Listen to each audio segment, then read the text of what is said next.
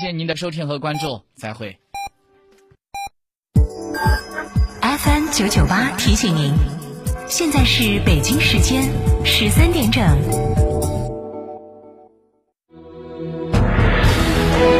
成都的声音，FM 九九点八，成都电台新闻广播。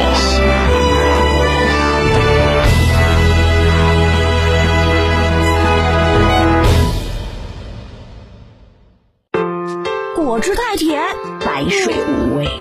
小苏先生零热量苏打水，随便喝没负担。苏打水就选零热量的小苏先生苏打水，随便喝没负担。小苏先生苏打水。中国成都青松谷网络视听产业小镇，成都市建设世界文创名城七大重点项目之一。天府新区携手成都市广播电视台三千亩高起点规划，五大产业板块、十大引擎项目，聚合网络视听产业生态，激发数字经济新活力，催生中国新经济创新发展新集合，吹响成都经济高质量发展冲锋号。国际世界创意硅谷，网络视听文化景城，中国成都青松谷网络视听产业小镇。华晨中华 V 三官降了，即日起购中华 V 三全系车型，官方直降一万五千元，另享最高三千元购置税补贴，还有低首付、零利息、零月供，金融政策任你选。国潮降临，势不可挡，详询当地经销商。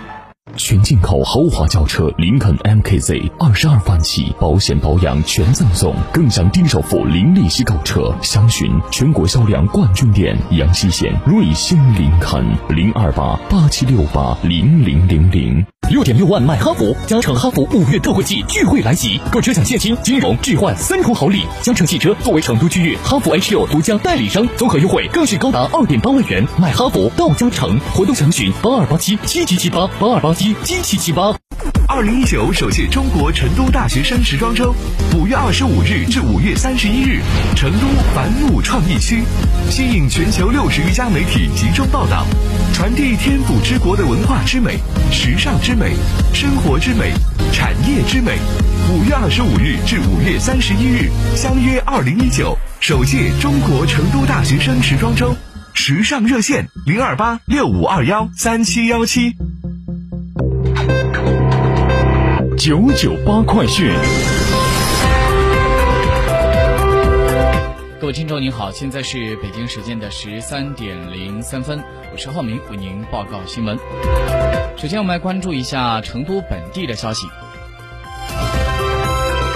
本台消息。以“守正创新，激发视听新活力”为主题的第七届中国网络视听大会开幕式二十八号在成都举行。来自于视听产业全产业链的两千多家机构，超过了六千多位行业的嘉宾参会。根据了解，这次大会是由国家广播电视总局、国家互联网信息办公室和四川省人民政府指导，中国网络视听节目服务协会和成都市人民政府主办。大会将会持续到二十九号，期间将会举办论坛、展会、沙。沙龙盛典等四十多场活动，内容涵盖了短视频、精品网剧、五 G 与 AI 应用、媒体深度融合、网络电影、网络纪录片、网络音频、大屏生态、虚拟现实等行业焦点。超过三百位行业的领军人物将会在会议当中进行演讲或讨论，分享经验观点，交流真知灼见。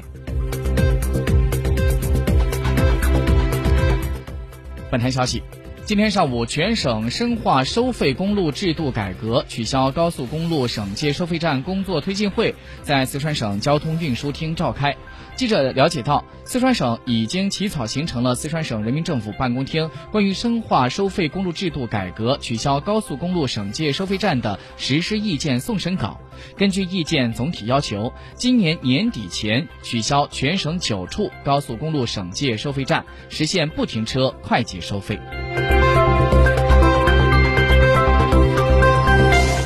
昨天，成都市人社局召开了新闻发布会，成都市人民政府办公厅关于贯彻四川省降低社会保险费率实施办法有关事项的通知正式实施。我市对省上社保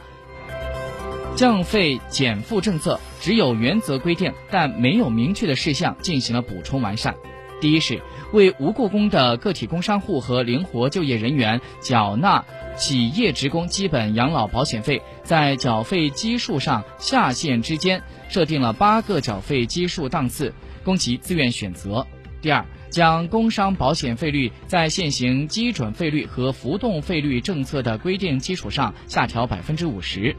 三是城镇职工基本养老保险、基本医疗保险（含大病医疗互助补充保险）、工伤保险、失业保险、生育保险均统一使用全省上年度全口径城镇单位就业人员平均工资核定个人缴费基数上下限。市社保局相关负责人告诉记者，对于企业和个人参保者而言，除了基本养老保险费单位缴费按照百分之十六执行会大大降低缴费之外，各险种统一使用全省上年度全口径城镇单位就业人员平均工资核定个人缴费基数上下限，也会有一定程度的降低缴费。此前，核定个人缴费基数上下限。的是城镇非私营单位在岗职工平均工资。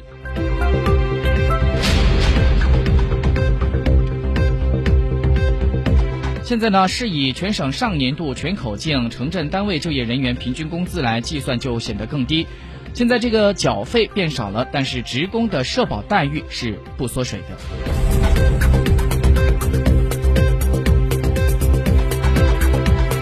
再来关注其他消息。最近在网上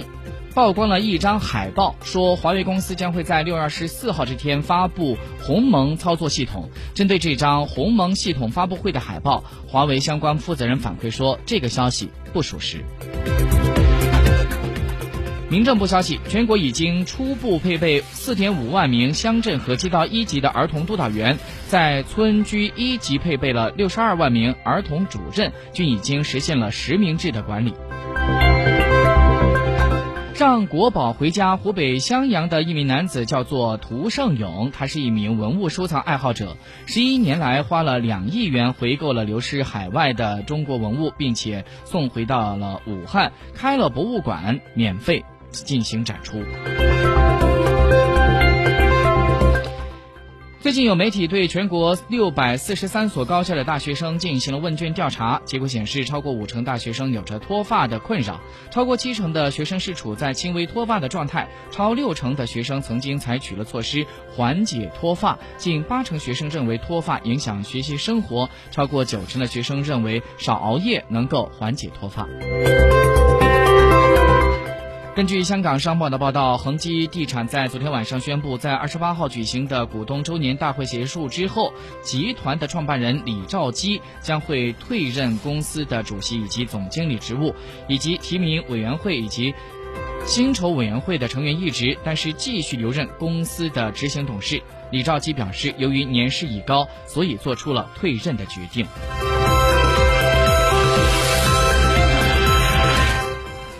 国际消息：以增强人民能力、确保包容性、平等为主题的联合国亚太经社会第七十五届年会部长级会议，二十七到二十八号在泰国曼谷举行。中国外交部的部长助理张军率团与会。张军在一般性的辩论当中发言表示，当今世界既面临着巨大的发展机遇，也面临着严峻的挑战和不确定性。在这种形势之下，亚太经社会应该秉持初心。